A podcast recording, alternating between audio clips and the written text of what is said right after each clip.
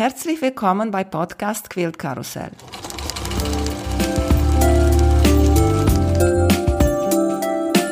Mein Name ist Emanuela Jeske. Ich möchte euch in die wunderschöne Welt von Quiltern und Patchwork entführen. Äh, heute in unserer Episode bin ich jetzt ganz, ganz aufgeregt. Wir haben dabei Grete Grinspohn. Sie ist Bloggerin seit 2010 leidenschaftliche Quilterin und Patchworkerin. Sie kennen Grete bestimmt von Stoffsalat, von Makerist und von Bernina. Grete, danke schön, dass du dabei bist. Emanuela, das ist total nett, dass du mich eingeladen hast und ich freue mich auch. Äh, Grete, erzählst du uns bitte ein bisschen über Stoffsalat. Wie hat Stoffsalat angefangen? Und die Name ist so schön. der, der, der, Name, ehrlich gesagt, der ist irgendwann, ähm, ich habe nach einem Namen gesucht, der, ähm, den man sich leicht merken kann, wo man keine Probleme hat, den auch äh, im Internet zu finden, den man nicht auf 25 verschiedene Arten und Weisen vielleicht schreiben könnte.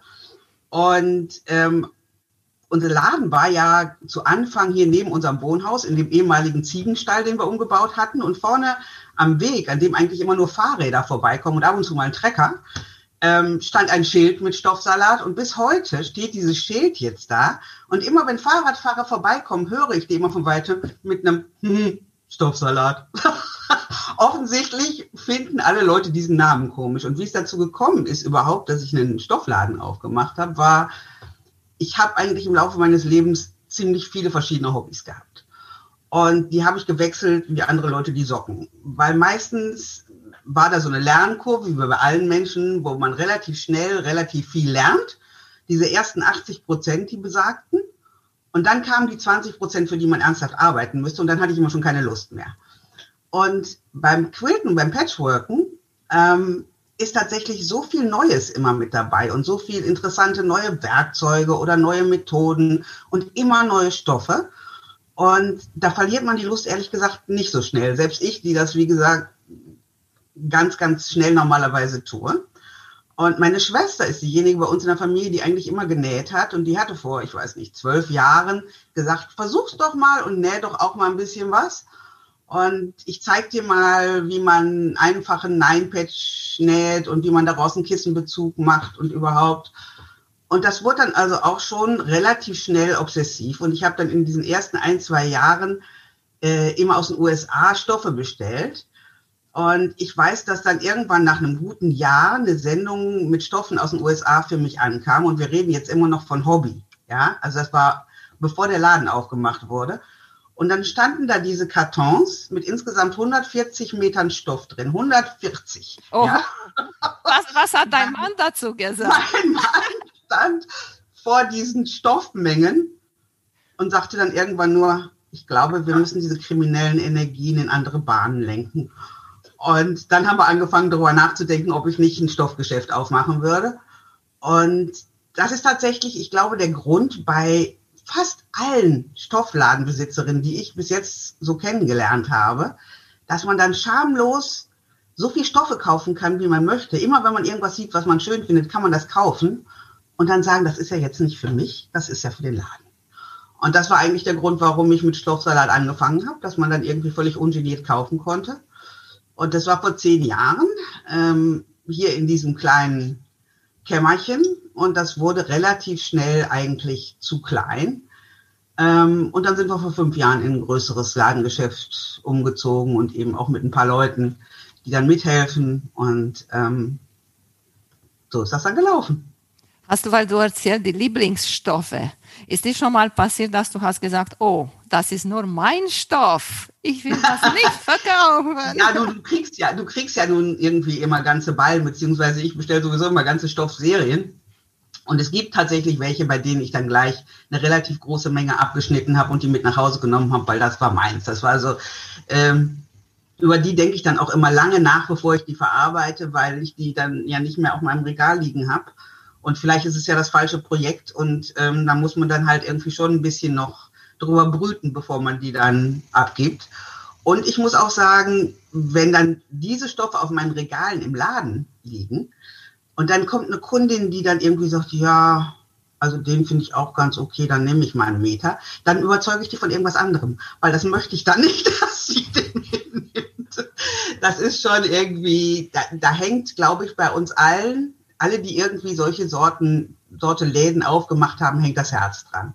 Und das ist auch wirklich, ich glaube nicht, dass irgendwann schon mal jemand einen Stoffladen aufgemacht hat mit diesem Gefühl, ähm, womit könnte ich denn jetzt bitte reich werden, sondern das ist tatsächlich immer dieses, ich liebe die Stoffe und ich liebe das, was man damit tun kann.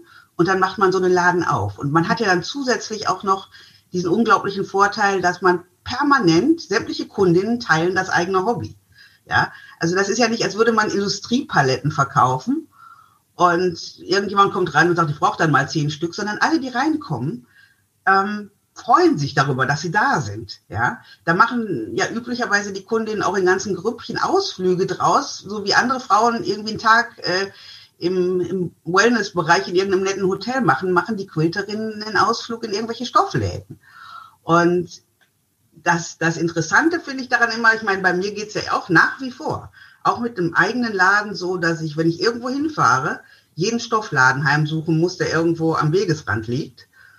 Und jeder Stoffladen ist einfach auch immer ein totaler Spiegel des Geschmacks der Besitzerin. Das heißt, da kann man völlig daneben liegen, da kommt man rein und denkt, ja, nicht meins selbst dann sollte man immer ganz, ganz reizend sagen, oh, wie schön, weil bei der Besitzerin ist es ja immer noch ne, das, was sie am meisten liebt und dann sollte man da auch nichts Abfälliges drüber sagen. Und wenn man Glück hat, findet man dann tatsächlich irgendjemanden, der den eigenen Geschmack so in irgendwo in der Richtung zumindest teilt und dann findet man natürlich auch immer was. Also selbst wenn ich jetzt fahre, wir waren vor zwei, drei Jahren Freunde in Schottland besuchen und da gibt es zum Beispiel in der Nähe von Glasgow die Glasgow Cotton Factory. Und ich bin da rein und habe gekauft und gekauft und gekauft. Und mein Mann war wieder völlig fassungslos, weil er sagte, du hast ein Stoffgeschäft. Da sind tausende Meter Stoff, die nur auf dich warten. Warum musst du jetzt hier? Ja, aber das sind ja andere. Das mhm. sind völlig andere und die muss man dann haben. Hast du auch ein anderes Kriterium, wenn du Stoffe aussuchst oder nur sagst, okay, das gefällt mir, das nehme ich? Sagen wir mal so, kein rationales. Ja.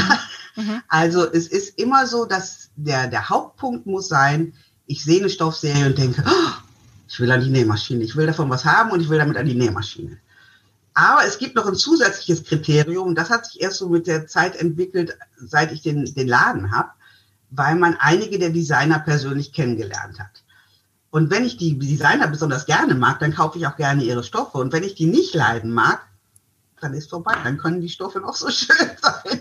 Dann werden die nicht mehr gekauft. Das ist auch, also rational ist das nicht. Und es geht auch nicht darum, hm, sich anzuschauen, wie sieht der Markt so aus, was wollen die Leute momentan. Ähm, noch nicht mal, was ist jetzt gerade angesagt, sondern das muss mir gefallen. Das war's. Mhm. Mehr nicht. Mhm. Also, das ist eigentlich mein Kriterium. Es muss gute Qualität sein. Ähm, und es muss mir gefallen. Das war's. Ja, du hast erzählt, dass du ganz viele Designer kennst. Ich habe auf deinem ja. Blog gelesen, dass du war sogar in Houston äh, bei Quilt ja, Market. Oh. Ja, das ist auch schon, das ist auch durchaus spannend, muss man sagen, weil es ähm, ist ja ein völlig anderer Markt, auch gerade in den USA ein Riesenmarkt. Ähm, und die Designer kennenzulernen, ist eigentlich einfach auch mal den Prozess zu erleben, wie machen die das, sich was erzählen zu lassen darüber, wie das, wie das so funktioniert. Und das ist aber wie bei allen anderen ähm, Berufen, du hast Leute, die sitzen am liebsten ganz allein in ihrem Kämmerlein und entwerfen vor sich hin und finden diesen Marketing-Teil des Ganzen ganz furchtbar. Und dann hast du welche, die sind so Allround-Talente. Ne? Tula Pink zum Beispiel ist so eine, die ähm, unglaublich talentiert und, und, und fähig ist, aber eben auch jemand ist, die sich hinsetzen kann und auf so einer Messe die Leute von sich überzeugen kann, erzählen kann. Ich habe die mal ähm, auf der Messe in Köln interviewt und das war ähm, unglaublich einfach, weil man saß da auf dem Sofa und musste eigentlich immer nur mal so ein Bröckchen, so ein Wörtchen einschmeißen und den Rest hat die gemacht. Das war so der absolute Vollentertainer. Plus eben, dass sie ganz, ganz tolle Stoffe macht. Also solche Leute kennenzulernen ist natürlich auch toll. Ich stelle dann immer wieder fest, gerade auf solchen Messen, dass es immer noch eine, Ja, es gibt wenige männliche Designer und die werden dann, finde ich, überproportional gefeiert. Ähm, und die fühlen sich auch so, als wäre, wäre da jetzt schon von vornherein klar, ähm, ich bin jetzt hier eigentlich schon mal von vornherein besser als die Damen, die hier so rumlaufen. Und deswegen, ich habe wenige äh, männliche Designer kennengelernt, muss ich sagen, auf den Stoffmessen, wo ich dann hinterher noch beschlossen habe, die möchte ich jetzt gerne weiter einkaufen. Ähm, aber das ist sowieso, glaube ich, ein, ein, Problem des Selbstbewusstseins bei, bei Frauen, die das irgendwo, die möchten dann das zeigen, was sie haben und sagen, ich hoffe, ihr mögt das, ja. Und Männer kommen und sagen, hier ist das, was ich gemacht habe, jetzt aber mal schnell kaufen. Ja. Und das ist auch ganz lustig, wenn man das im Laden beobachtet. Ich habe, ich würde sagen, 99 Prozent weibliche Kunden. Und eine Handvoll Männer, die patchen und quilten. Und wenn man sich den Unterschied anschaut, ich habe ganz, ganz, ganz viele unglaublich fähige, handwerklich hervorragende, kreative äh, Kundinnen mit ganz, ganz tollem Geschmack darunter. Natürlich nicht alle, ne? aber das ist eine ganze Menge, die da so sind. Und die kommen und zeigen einem einen unglaublichen Quilt, den sie gemacht haben, handwerklich perfekt, alles wunderbar. Und die legen einem auf die Theke und sagen als allererstes, ja, aber guck mal, deiner Ecke, da ist irgendwie, ne, da habe ich einen und zeigen einmal als allererstes den Fehler, den sie gemacht haben. Im Vergleich dazu habe ich zum Beispiel einen Kunden, ähm, der ähm, ein Geschäftsmann, der jetzt in Rente gegangen ist und immer noch auf der ganzen Welt rumreist und überall Stoffe kauft und auch wirklich interessante und teure Stoffe, Seidenstoffe und, und, und irgendwelche handgewebten Dinge und überhaupt, die er dann alle zusammen in Quills verarbeitet, wo also weder die Farben noch die Stoffe in irgendeiner Form zusammenpassen. Wenn der nur einfache Blöcke aneinander näht, sind meistens Unterschiede von zwei bis drei Zentimetern zwischen den, zwischen den Blöcken. Ja, das ist immer so unglaublich schief und es sind immer offene Nähte dabei. Irgendwo quillt immer Fließ raus. Also es ist grauenvoll. Ja, das kann man nicht anders sagen. Aber der kommt immer rein und sagt, gucken Sie mal mein neuestes Werk. Das ist auch immer ein Werk, das kein Quilt. Und dann sagt er, ist das nicht toll geworden? Und dann stehe ich immer da und freue mich immer mit ihm und denke immer so ein bisschen was bräuchten wir Frauen da auch von. Von diesem mhm. nicht nur auf unsere kleinen Fehlerchen gucken, sondern einfach mal sagen, ist das nicht schön geworden? Und sich auch über ein Kompliment genauso freuen und einfach sagen, Dankeschön. Das ist so. Ja, oder die Quilt Police sozusagen, die Quilt Polizei äh, draußen ja. lassen. Ne? Ja. Oder äh, ich kenne einen sehr guten Spruch aus, aus amerikanischen Quiltern und die sagen, wenn jemand deine Fehler in dein Quilt zeigt, diese Person ist nicht dein Freund. Stimmt. Ne? Ja. So, äh, es ist, okay, du hast einen Laden, aber die meisten Frauen machen das als Hobby. Ne? Und ein Hobby ja. soll uns Freude ja. bringen. Ne? So sehe ich das. Und es ist auch ähm, immer wieder, wenn ich das wie gesagt beobachte, wer so, also und die meisten Kundinnen zeigen einem ja auch irgendwann, was sie so gemacht haben aus den Stoffen, die sie, die sie bei mir da gekauft haben. Und sagen wir mal, ob das Optimum wäre natürlich immer bei jedem, dass man in gleichen Maßen Handwerk, Geschmack und Talent hat. Wenn man zwei von den dreien hat, ist eigentlich schon immer ganz schön. Aber selbst wenn nichts davon wirklich da ist und man einfach nur Spaß daran hat, irgendwas zu machen, ja, mhm. und damit entspannen kann und Freude daran hat, was hinterher dabei rauskommt. Mal ganz abgesehen davon, dass man ja auch tatsächlich eine Lernkurve hat über die Jahre. Wenn ich mir meinen ersten Quilt angucke, der ist auch schief und krumm. Und das wäre auch irgendwie traurig, wenn nach zehn oder zwölf Jahren das immer noch alles genau gleich aussähe. Das heißt, ich hoffe ja mal, dass es immer wieder Dinge gibt, die man dazulernt und dass es besser wird. Mhm. Und es gibt immer und bei allem Leute, bei denen man sagen muss, ich meine, ich mache zum Beispiel total gerne Freihandquilten.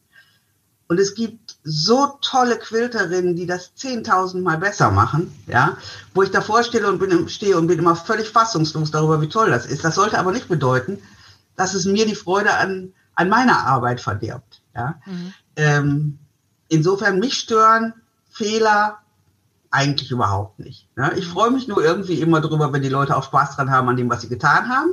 ich versuche schon immer auch Leute dahingehend zu beraten, dass sie sagen, ich fang, wenn ich Anfänger bin, fange ich jetzt nicht gleich mit einem äh, Quilt mit tausend Kleinteilen und lauter Rundungen an oder ähnliches, sondern dass man die Leute langsam an irgendwelche Sachen ranführt, so dass die Fehler sich dann auch zu Anfang ein bisschen mehr in Grenzen halten können. Ähm, aber ansonsten, Hauptsache man hat Spaß daran. Und es gibt ja auch eben so unglaublich unterschiedliche Typen von Quilterinnen. Also ähm, ich habe da mal ja irgendwann in den, in den äh, Kolumnen, die ich geschrieben habe für die, für die Patchwork Professional, ähm, mal so eine Klassifizierung der verschiedenen Quilterinnen gemacht. Und ich gehöre auch eher zu der Sorte, die je mehr, desto besser und schnell, ja. Und dann hat man welche, die können jahrelang an einem Projekt arbeiten und wirklich unglaublich sorgfältig und, und ganz genau und die also auch nicht unbedingt jedes Werkzeug, das auf den Markt kommt, haben müssen oder auch nicht Massen an Stoffen auf den, auf den Regalen liegen haben. Auch das gibt's ja halt, dass man die, die totalen Sammler hat, die alles kaufen müssen, jeden Stoff, der auf den Markt kommt, jedes Werkzeug. Ich weiß nicht, wie viele Maschinen da stehen haben. Und es gibt welche, die sind ganz bescheiden mit der 40 Jahre alten Nähmaschine ihrer Großmutter und immer nur genau dem Stoff, den sie brauchen für ihr Projekt. Und das finde ich irgendwie total spannend. Hast du noch mal erzählt, du äh, äh, probierst immer unterschiedliche Methoden. Hast auch gesagt, dass Freihandquilten so gerne magst. Gibt's noch etwas, das du unbedingt noch probieren möchtest und hast noch nicht dich sozusagen reingetraut oder? also es gibt, es gibt, was ich auch sehr schön finde, ja auch immer neue Dinge, neue Lineale, neue Methoden, neue Werkzeuge. Dafür sitzt man ja auch permanent irgendwie auf Instagram oder, oder auf Pinterest oder bei den verschiedenen Bloggern und schaut mal, was die so, was die so gerade machen. Ähm, deswegen, was jetzt in Zukunft noch so kommen wird, was mich dann interessiert, kann ich noch nicht mal sagen. Alles, was ich bislang probieren wollte, habe ich auch probiert. Es gibt natürlich auch immer noch Dinge, die möchte ich gerne mal. Ich möchte gerne, hätte ich jetzt mal irgendwann den Raum dafür, äh, eine Langarmquiltmaschine, nur so für mein persönliches Vergnügen. Ähm, dafür müsste ich dann aber beschließen, dass meine Kinder, die zwar alle schon ausgezogen sind, keine Zimmer mehr zu Hause hätten. Und ich müsste eins davon sozusagen in Beschlag nehmen. Und dazu konnte ich mich bislang jetzt doch noch nicht entschließen. Aber wie gesagt, ich, das, das ist das Schöne an diesem Hobby, dass es immer was Neues gibt, was man irgendwie lernen kann, irgendwas Neues, was man sieht. Und es gibt ja halt eben auch, was die, die verschiedenen Schnittmusterdesigner angeht. So kreative Leute, die also auch immer neue Taschen und interessante Methoden ähm, oder eben auch, ich habe jetzt gerade wieder ein neues Lineal mir angeschafft gehabt von, äh, von Sue Kind of Wonderful. Die machen diese Quick Curve Lineal, ich weiß nicht, ob du die kennst, ja. wo man eben alle möglichen runden Geschichten ziemlich sauber mit nähen kann und zuschneiden. Und da habe ich dann immer totalen Spaß dran, sowas dann mal auszuprobieren. Ne? Also äh, da wird sicherlich nicht so schnell ein Ende haben an den Dingen, die man plötzlich neu entdeckt und die man dann nochmal machen möchte. Mhm. Ist das bei dir dann auch so? Da gehst du auch gerne hin und probierst Neues aus oder hast du eher so, so eine Sache, die du gerne immer wieder machst? Ich habe ja auch Kundinnen, die, die machen immer Hexagons. Immer. Einen Quilt nach dem nächsten. Nö, ich, ich mache auch äh, alles, was, alles. was ich sehe und äh, ja, Zeit habe, ich habe auch mit den äh, Mini, der Mini äh, Quilt Circle Ruler gemacht. Ja. Ich habe, äh, war so ein Muster, so ein bisschen wie, wie äh, Hochzeitringe. Ein bisschen. Ja, ja, ja. Okay. No? Ja. Und das, das äh, habe ich gemacht. Und ich fand tatsächlich äh, schön. Und äh, ja, wie du sagst, äh, Freihandquiltern ist auch mein Ding. Und mit Lineal, das mag ich ganz, ganz, ganz gerne. Ja, Mhm. Ja, und ich finde Freihandquilten ist tatsächlich auch so was, das ist so meine, mein Sonntagmorgens Zen, Meditations, ich möchte jetzt mal ganz in Ruhe hier sitzen, rausgucken auf den Garten und einfach irgendwelche netten Muster in mein Werkstück reinnähen. Und das finde ich ausgesprochen beruhigend und immer die Zeit zum Nachdenken über alles Mögliche, was man sonst noch so gerne, gerne tun möchte. Mhm. Und insofern, aber da, da höre ich eben auch von vielen, die sagen, überhaupt nicht meins, macht einen ja völlig kirre, weil darin kann man ja gar nicht so ganz genau sein, weil das hat man ja eben auch bei den, bei den Quiltern. Man hat die Fraktion, die immer alles ganz symmetrisch und ganz genau haben möchte, was ich auch toll finde, keine Frage. ähm, aber die sich dabei unwohl fühlen, irgendwas zu tun, wenn du Freihand quiltest und du machst, was weiß ich, 25 verschiedene Blätter oder Blümchen irgendwie in deinen Quilt, wird keins aussehen wie das andere. Nee, ja? in die Natur sind auch unterschiedlich. Auch. Ja, und das muss ja auch nicht. Ja. Also insofern, ich finde das immer irgendwie ganz spannend zu sehen, was, was die anderen dann so machen und warum sie es so machen, wie sie es machen. Und deswegen bin ich auch, auch mal ganz gespannt, was du noch so an Gästen demnächst in deinem Podcast hast und was die so zu erzählen haben, weil ich glaube, da ist jeder irgendwie unterschiedlich aufgestellt. Ja, genau. Und äh, ja. Äh, du hast auch bei Makerist einen Kurs über Freihandquilten. Ja, ja, ja wie, wie war das? Das war, das war ähm, spannend, muss man sagen. Also ähm, ich hatte irgendwie das auch nicht so richtig auf dem Schirm, wie sowas abläuft. Also ich habe mir das weniger professionell vorgestellt. Ähm, ich habe gedacht, da ist jetzt, du kommst in so ein Büro, äh, in dem dann irgendeiner der Praktikanten mit einer ähm, kleinen Videokamera da vermutlich vor dir steht, vor der Nähmaschine. Und das waren tatsächlich, das war so ein komplettes Team, das normalerweise bei der ARD arbeitete mit Toningenieur, mit Kameraleuten, mit Make-up-Frau, die alle fünf Minuten kam und einen wieder abgepudert hat, ähm, mit einem Regisseur und mit allem drum und dran. Und das war dann schon mal so ein bisschen ein Schrecken, muss man dann zugeben, weil ähm, es gibt ganz vieles, auf das ist man so nicht vorbereitet. Ne? Das also ähm, hat man einfach auch nicht gelernt bis dahin, wie zum Beispiel, äh, wenn du irgendwas vorführst, ähm, und es wird gesagt Cut und es dauert fünf Minuten, bis die wieder irgendwas umgestellt und gemacht haben, dass du jetzt nichts verrückst, deine Stoffstückchen oder deine Schere oder sonst irgendwas und auf deinem Schreibtisch mal eben, auf deinem Arbeitstisch mal eben ein bisschen Ordnung machst, äh, was mir dann in den ersten ein, zwei Stunden permanent passiert ist, muss man sagen, dass man irgendwas wieder verrückt oder eben nicht so bleibt, wie es ist, bis dann die Kamera wieder, wieder läuft ähm, es ist extrem anstrengend, wenn man das mal so einen ganzen Tag dann, beziehungsweise das waren immer zwei Drehtage, wo man von morgens bis abends vor der Kamera sitzt. Man ist dann schon irgendwo ein bisschen geschafft hinterher, aber es hat auch Spaß gemacht. Also das mhm. war durchaus auch interessant und mal eine interessante Erfahrung, sowas mal zu machen. Beim zweiten Mal geht's dann schon leichter, muss man sagen. Und ähm, ich dachte dann, als ich dann irgendwann hat Bernina mal eine, eine, Werbe, zwei Werbefilme mit mir gedreht und äh, dachte, ja, jetzt hast du ja schon Erfahrung, du weißt ja, wie es geht. Und dann kommt man dahin und die machen alles völlig anders. Ja. Mhm.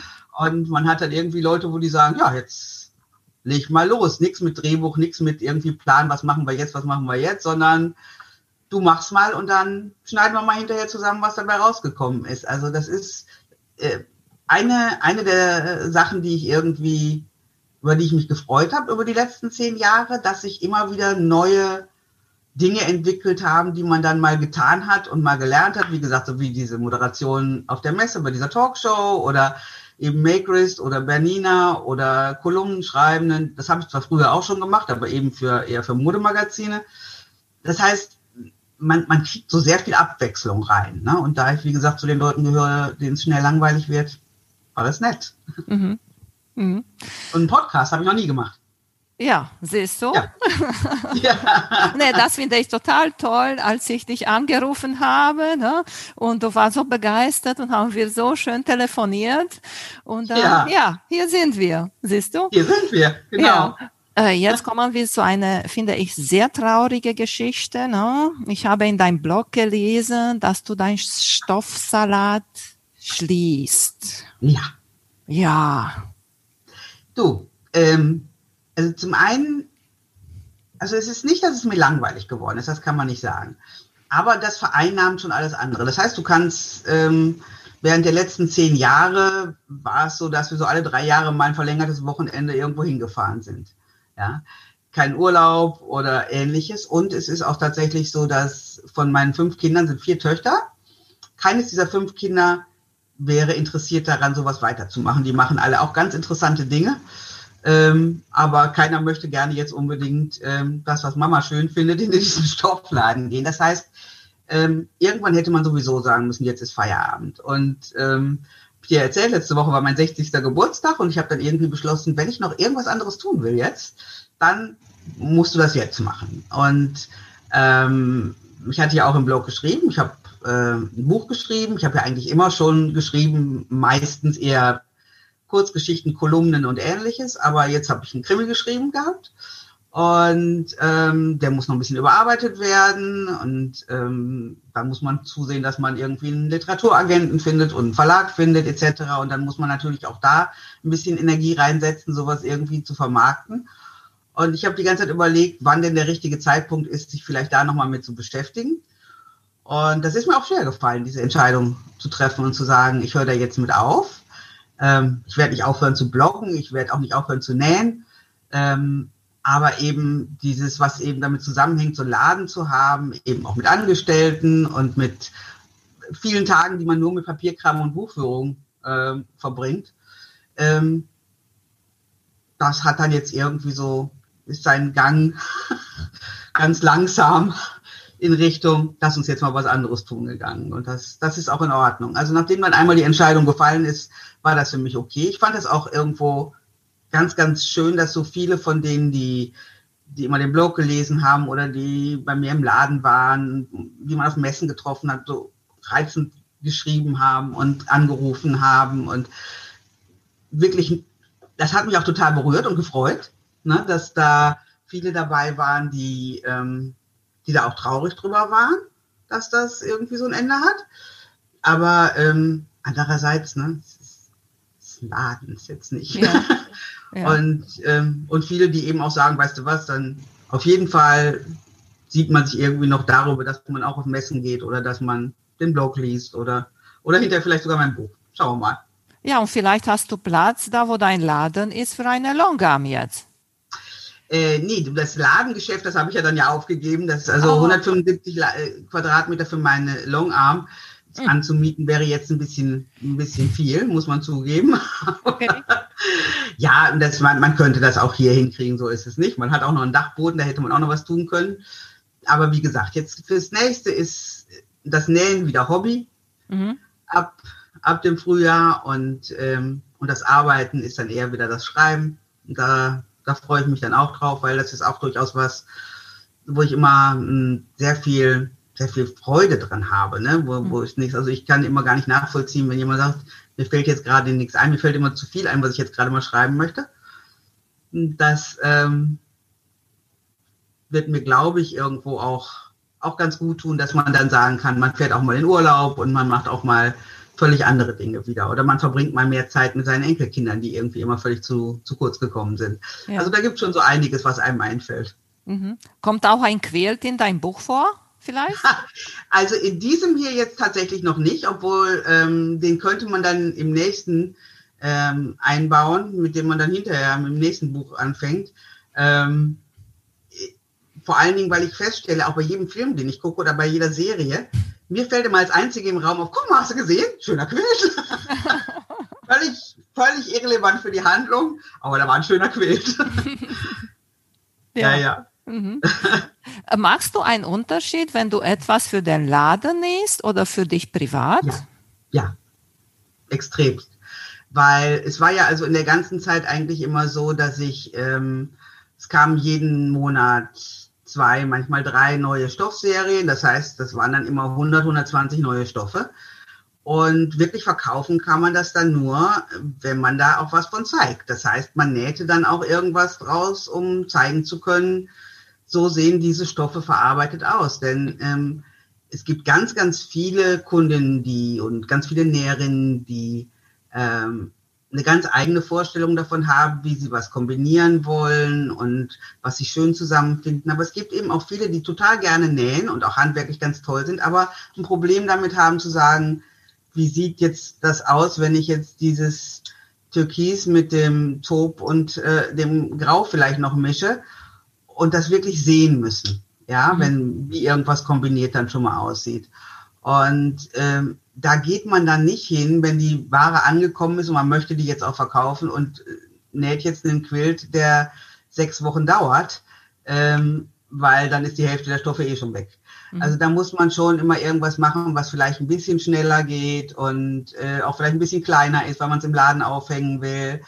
Ähm, und wenn man kann, vielleicht sogar noch zwei Fliegen mit einer Klappe schlagen und man macht jetzt, was weiß ich, man nimmt ein, ein Schnittmuster, was man auch im Laden verkauft und macht genau dieses Schnittmuster aus den neuen Stoffen Und wenn ich was für zu Hause mache oder für mich selber nähe, beziehungsweise für meine Kinder, sieht das immer völlig anders aus. Ich meine, mal ganz abgesehen davon, dass wenn ich für meine Kinder was nähe, ich mag es ja gerne bunt, wie man hier vermutlich am Raum auch schon so ein bisschen sehen kann. Und alle meine Kinder haben vermutlich ein frühkindliches Farbtrauma durchmachen müssen und mögen deswegen immer nur alles in Grau, Schwarz und ab und zu mal als Kontrastfarbe ein kräftiges Beige. Das sind meine Kinder. Das heißt, wenn ich für die was nähe, muss das immer so zurückhaltend wie möglich sein, mit ganz, ganz wenig Farben und auch nicht mit irgendwie zu viel Patchwork. Also es, es muss eher so grafische Muster, symmetrisch und zurückhaltend in den Farben sein. Und wenn ich es für mich mache, dann darf es dann auch schon mal ein bisschen ausführlicher werden alles. Mhm. Sowohl was die Muster angeht, was die Stoffe angeht, was die Farben angeht, das Quilten und überhaupt, dann darf ich mich auslassen. Also das ist schon echt immer ein Unterschied. Ja, ja. Na, ist bestimmt diese moderne Richtung von Quilting und Patchwork. Ne?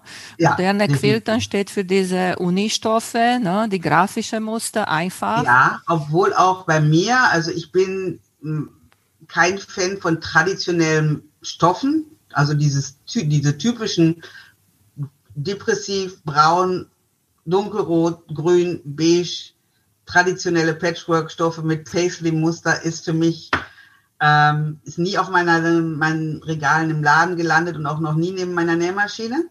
Wird auch nicht mehr passieren. Also ich mag es schon auch modern, aber mhm. ich mag es in kräftigen Farben und nicht irgendwie alles nur mhm. ganz zurückhaltend. Und wie fühlst du dich, wenn du nähst nur so Unifarben und, und denkst, oh, hier würde so ein schöner Stoff von mal so gut reinpassen. Ich weiß, ich weiß. Also das Einzige, was es dann immer rausreißt, ist die Tatsache, dass ich gerne was für meine Kinder mache und dann denke, wenn sie das dann in ihrer Studentenwohnung irgendwo liegen haben, dann denken sie ab und zu mal an ihre alte Mutter zu Hause. und insofern mache ich auch gerne was für die. Ähm, aber es ist schon, ich finde das schon bitter irgendwie alles mhm. nur so in so ganz, ja. ganz dezent und ab und zu darf ich dann vielleicht mal ein bisschen Freihandquilten in irgendeine von diesen schwarzen Ecken mit reinsetzen oder so. Aber äh, ich muss da sehr vorsichtig sein, wenn, mhm. weil sonst weiß ich, es landet irgendwie, dann sagen sie, Dankeschön, Mama, das ist aber schön geworden und es landet im Schrank. Und ähm, insofern, ja, das ist dann nicht so ganz meins, aber das wird dann dadurch ausgeglichen, dass man das für jemanden mag, macht, den man ja irgendwie ganz gerne hat. Ja, kennst du diesen Spruch, äh, welcher ist das beste Quilt? Ein Quilt, der benutzt wird. Richtig. Ja. Das ist so. Ich wäre auch eigentlich nichts nur zum, ähm, also zumindest für zu Hause, nichts für an die Wand hängen. Also hier im, in meinem Nähzimmer, da hängt schon mal der eine oder andere Mini-Quilt oder ähnliches an der Wand. Aber ansonsten nähe ich eigentlich nur Dinge, die man auch benutzt. Also mhm. äh, ein Quilt ist dafür da, damit man dann irgendwie abends auf dem Sofa drunter sitzt oder im Sommer vielleicht drunter schläft, mhm. aber ähm, nicht nur, um ihn irgendwie an die Wand zu hängen, zumindest für mich nicht. Mhm. Das ist schon, ja, ja. Ja. Ich meine, ich habe zu viele zum Benutzen, muss man zugeben, aber trotzdem. Ja. Äh, ich wollte noch mal fragen äh, über Freihandquilten. Du, du quiltest, was, was für eine Maschine hast du? Hast du eine Bernina? Ich habe ähm, zwei Berninas aus der Siebener Reihe und die mhm. haben eben diesen BSR-Fuß, der ganz, ganz wunderbar zum Freihandquilten ist. Also ich habe schon viel bei anderen Freundinnen auch mal ausprobiert, bei anderen Maschinen und ich finde diesen hier einfach mhm. äh, genial. Und vor allen Dingen habe ich, ich weiß nicht, ob du das so sehen kannst, hinter mir die, äh, diesen Nähmaschinentisch ja. mir gekauft, bei dem mhm. du ähm, die Nähmaschine hoch und runter fahren kannst. Und also meistens ist die Nähmaschine eben sozusagen, die Nadel ist auf Tischhöhe Du hast eine große Fläche, auf der du dann eben ordentlich quilten kannst. Und wenn du dann mal irgendwas nähen willst, was weiß ich, irgendeinen Ärmel oder sonst irgendwas, dann kannst du sie eben auch rausfahren, mhm. sodass du dann eben den Ärmel über deinen Nähmaschinenarm drüber schieben kannst. Und du kannst sie auch komplett versenken, wenn du zwischendurch dann mal da sitzt und willst irgendwas per Hand nähen oder sonst was. Und das ist schon wirklich für, für Leute, die gerne auch mal ein größeres Teil quilten, war das echt eine super Anschaffung. Sowohl diese Maschine als auch der Tisch, wo du dann eben immer die, die Nähmaschine hoch und runter fahren kannst. Das mhm. finde ich schon echt toll. Ja. ja, es ist, weil, weil das Schlimmste früher habe ich auch eine äh, Haushaltsnähmaschine gequiltet. Ich finde, die schlimmste ist, wenn dieser Quilt rutscht unten von den Tisch oder von dein Schoß und dann musst du immer hochkrempeln ja. und mit äh, dein Kraft dagegen. Richtig, du hast hinterher völlig, völlig geschlachtete Schultern und, und Rücken. Ja. Äh, das, deswegen, selbst das ist jetzt natürlich ne, für, wenn man ständig große Quills machen würde, wäre eine Langarm-Quiltmaschine ähm, natürlich um so viel besser, das kann man gar nicht ausdrücken. Aber äh, wenn man das jetzt nicht hat, ist tatsächlich so eine Maschine mit so einem BSR-Fuß, mhm. einem großen Durchlass, was natürlich auch immer wichtig ist, dass du also, wenn du Masch den Filz zusammengerollt hast, den dann auch noch rechts in, unter, die, unter die Nadel kriegst. Und, äh, und eben, dass die Nähmaschine flach auf der auf gleicher Höhe ist wie der Tisch, das ist schon verdammt praktisch. Also mhm. manchmal, wenn ich ganz große Quills mache, stelle ich mir noch einen meinen, meiner Schreibtische hinten noch dran, damit der Quilt gar nicht erst auf den Boden fällt, damit sozusagen der Tisch vergrößert ist. Das ist natürlich dann auch schon mal ganz praktisch. Äh, und Quilternschuhe benutzen. Ne? Also das hilft auch immer dagegen, dass man hinterher kreuzlahm ist, weil äh, der Quilt nicht so wegrutscht, wie wenn du einfach nur mit den bloßen Händen quiltest. Ja, ja. ja. Mhm. Hast du noch einen Tipps für unsere Zuhörerin? Etwas, das du gerade erfahren hast oder irgendwann und du hast gesagt, oh, wenn ich das wusste vor zehn Jahren. das, das Ding ist, ich habe ein ähm, unglaublich schlechtes Gedächtnis. Aha. Also das ist, ich kann mir die merkwürdigsten Dinge merken. Ich könnte vermutlich noch so ziemlich von jedem Stoff, der durch meinen Laden gegangen ist, sagen, wer war der Designer, wer war der Hersteller, wie hieß die Stoffserie. Und ich kann hunderte und hunderte von Liedertexten. Aber ähm, wie oft mir das passiert ist, dass ich irgendwo gesehen habe, zum Beispiel, ich weiß nicht, kennst du Annie? Annie, die äh, dieses Soft and Stable und alle möglichen Taschen. Die Taschen macht, so ja. Mhm. Ja, und die war bei mir im Laden und hat einen Vortrag gemacht. Da hatten wir so, so eine Trunk-Show, wo dann also viele Kundinnen gekommen sind und sich das angehört haben. Und die hat ganz, ganz unglaublich viele tolle Tipps fürs Taschennähen gehabt. Und wirklich Dinge, wo ich davor stand und sagte, warum ich habe ich da nie selber drüber nachgedacht, dass man das auch so machen könnte, viel einfacher, viel besser. Mhm. Drei Monate später war es aus meinem Hirn verschwunden und ich weiß ja. nicht mehr, was es war, worüber ich mich so unglaublich gefreut habe, dass ich das jetzt endlich gelernt habe. Wenn ich irgendwas nicht mindestens zehnmal gemacht habe, ist es bei mir mhm. schlicht und ergreifend futsch. So, ich, deswegen fürchte ich, dass mit den guten Tipps von, über Dinge, die ich gerade erst erfahren habe, die sind dann üblicherweise bis zu dem Zeitpunkt, wo ich mir gemerkt habe, was ich gerade erfahren habe, sind die schon nicht mehr so neu. Mhm. Mhm. Na, vielleicht das wäre ein Tipp, wenn du etwas erfährst, das findest du so schön, vielleicht aufzuschreiben oder speichern. Wir haben jetzt so gute Technik, können wir ich alle speichern weiß. und so. So, und auch das ist was, wo ich äh, immer wieder feststelle, selbst wenn ich das dann mache, mhm. ich habe hier, ähm, ich glaube, zehn Blöcke liegen und so Notizbücher und ähnliches, plus natürlich auf meinem Handy oder ähm, auf dem Computer. Und überall sind irgendwelche interessanten Dinge, die ich irgendwo mal gesehen habe und aufgeschrieben habe. Nur wenn ich dann versuchen würde, die wiederzufinden, wäre auch das wieder schwierig. Ich meine, ich habe jetzt in dieser Corona-Zeit, ich weiß nicht, ob du das schon mal gesehen hast, auf Netflix gibt es eine, eine Serie. Da sind zwei Damen aus Utah, die in die Häuser anderer Leute gehen und da aufräumen. Mhm. Ja? Und zwar mit System. Okay. Die also bei so Leuten, die so die totalen Sammler und Jäger sind und unglaubliche Kleiderschränke haben oder einfach nur Chaos zu Hause oder die Küche irgendwie so völlig unorganisiert ist, gehen die da rein und machen da Ordnung. Mhm. Und da habe ich dann ein paar Folgen von gesehen und war völlig motiviert. Und habe tatsächlich jetzt in meinem Nähzimmer eine komplette Woche lang ähm, von morgens bis abends nichts anderes getan als aufgeräumt und habe überall, habe mir ein Labelgerät gekauft, um dann auch jede Schublade, hier sind ungefähr, äh, ich glaube, es waren 36 Schubladen. Jede Schublade hat jetzt Label. Ich habe vorher Listen gemacht, auf denen stand, ähm, welche Werkzeuge benutze ich eigentlich wo, welche, welche Materialien benutze ich eigentlich wo, weil zum Beispiel solche Dinge wie neben meiner Nähmaschine sind Schubladen. in diesen Schubladen waren meine Lineale. Was sollen meine Lineale? Neben der Nähmaschine. Die Lineale sollten da sein, wo meine Schneidematte ist. Korrekt? Ja. Ja. Wenn du zum Quiltern benutzt, dann vielleicht, aber die zum Ja, aber Schneiden, meine normalen ja. Schneiderlineale gehörten da eigentlich nicht hin. Ich habe also zehn Jahre lang immer alles, was ich gerade neu hatte oder was übrig war, in die nächste freie Schublade gepackt. Und nie aussortiert, nie irgendwie umgeräumt. Und das, wo man dann irgendwie was reingepackt hat, was es, weil es gerade frei war, ähm, ist nicht gerade der beste Platz für deine Sachen. Das heißt, ich habe mich wirklich hingesetzt und habe alles, was ich besitze, alles, was ich benutze, erstmal sortiert nach, benutze ich es ständig, öfters, manchmal, selten oder nie. Nie ist weggegangen, verschenkt worden, weggeschmissen, weiß der Himmel. Und alles andere wurde dann eben auch nach Ort, wo ich es benutze. Was brauche ich am Bügelbrett, was brauche ich ähm, neben der Nähmaschine, was brauche ich am Schneidebrett etc. Und damit bin ich vorgestern Abend fertig geworden und ich bin so unglaublich glücklich darüber, über all diese beschrifteten Schubladen, die alle so geordnet sind, dass man, wenn man arbeitet, wirklich genau das, was man braucht, direkt dabei hat. Dass ich glaube, dass, wenn ich irgendeinen Tipp geben kann, weil das scheint allen Quilterinnen so zu gehen, dass sie irgendwie permanentes Chaos in, Kreatives in Chaos. Ne?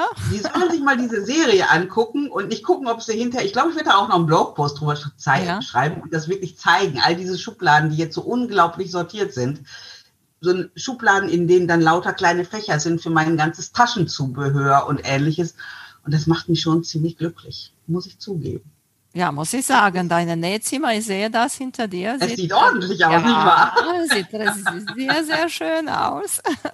Ja, das ist so. Und jetzt, ja. wie gesagt, ist es auch tatsächlich nicht nur so, es sah zwischendurch auch mal ordentlich aus, weil ja alles in diesen unglaublich vielen Schubladen war. Aber es war dann innen drin nicht wirklich ordentlich. Und das hat sich jetzt gerade geändert. Also das ist schon mhm. wirklich nett. Also wenn irgendwie die Leute jetzt in der Corona-Zeit äh, das Gefühl haben, ich brauche jetzt mal ein richtiges Projekt, das ist es. Räumt eure Nähzimmer auf. Und bei äh, Aufräumen kann man auch einen Podcast hören. Beim Aufräumen kann man auch Podcast hören, genau so. Genau so ist es. Ja. Du, Grete, haben wir so viel gequatscht hier. Ja. Ja, leider müssen wir ändern. Ich ja. wollte dich nochmal äh, fragen, dass du erzählst, wo unsere Zuhörerinnen die finden können. Ähm, noch kann man mich, wie gesagt, bis Mitte, Mitte Dezember kann man natürlich den Laden noch finden, Stoffsalat, und den gibt es eben auch online, hauptsächlich natürlich auch online. Ähm, und ansonsten kann man auch den Stoffsalat-Blog oder Stoffsalat auf Instagram finden. Das ist also ähm, relativ einfach. Wenn man den einen Namen weiß, findet man mich auch auf jeden Fall an allen möglichen Stellen. Und deine Kurse bei Makerist sind noch da? Die sind noch da, natürlich. Richtig. Sind, und auch, ja. du schreibst auch regelmäßig bei Bernina Blog. Ja, obwohl ich tatsächlich faul war in den letzten Monaten, äh, mhm. wenig gebloggt habe, weil so viele andere Dinge anlagen. Aber ähm, auch das soll sich wieder ändern, weil das ist ein unglaublich netter Verein und da sollte ich dann auch mal wieder ein bisschen was für die, für die machen. Ja, das wäre auch schön, weil äh, sind ganz viele, die schreiben über Klamotten nähen ja. Und, und über Quiltern und Patchwork ist ein bisschen weniger, finde das ich. Stimmt. Das stimmt. Das ist richtig. Ja. Aber das geht einem ja sowieso, auch wenn man auf Messen fährt, stellt man ja immer mehr fest, es gibt wirklich sehr, sehr viele, gerade unter den jungen Näherinnen, die die Klamotten nähen. Seit irgendwie nicht mehr alle Uniformen H&M dasselbe anhaben wollen und das Ganze ein bisschen kreativer geworden ist, so auch in, mhm. der, in der Mode für junge Leute, wird da wirklich sehr, sehr viel selbst genäht. Aber ähm, auch, auch junge Frauen fangen immer mehr an zu patchen und quilten, aber den, dann eben auch auf eine modernere Art und Weise. Also das ist auch schon immer sehr, sehr spannend für mich. Genau. Ja. Ja. Ja, dann Danke. wünsche ich dir auch auf jeden Fall ganz, ganz viel Erfolg mit deinem Podcast. Das hat mich Dankeschön. Spaß gemacht. Ich bin gespannt auf deine nächsten Gäste. Ja, danke schön, dass du dabei warst. Vielen Dank für euer Interesse an meinem Podcast Quillkarussell. Ich würde mich freuen, wenn ihr meine Folgen bei eurem Liebling-Podcast-Anbieter anhört. Wenn ihr Fragen und Empfehlungen zu meinem Podcast habt, bin ich bei Facebook als Quiltkarussell erreichbar oder via E-Mail unter quiltkarussell.gmx.de. Bis zum nächsten Mal, eure Emanuela von Quiltkarussell.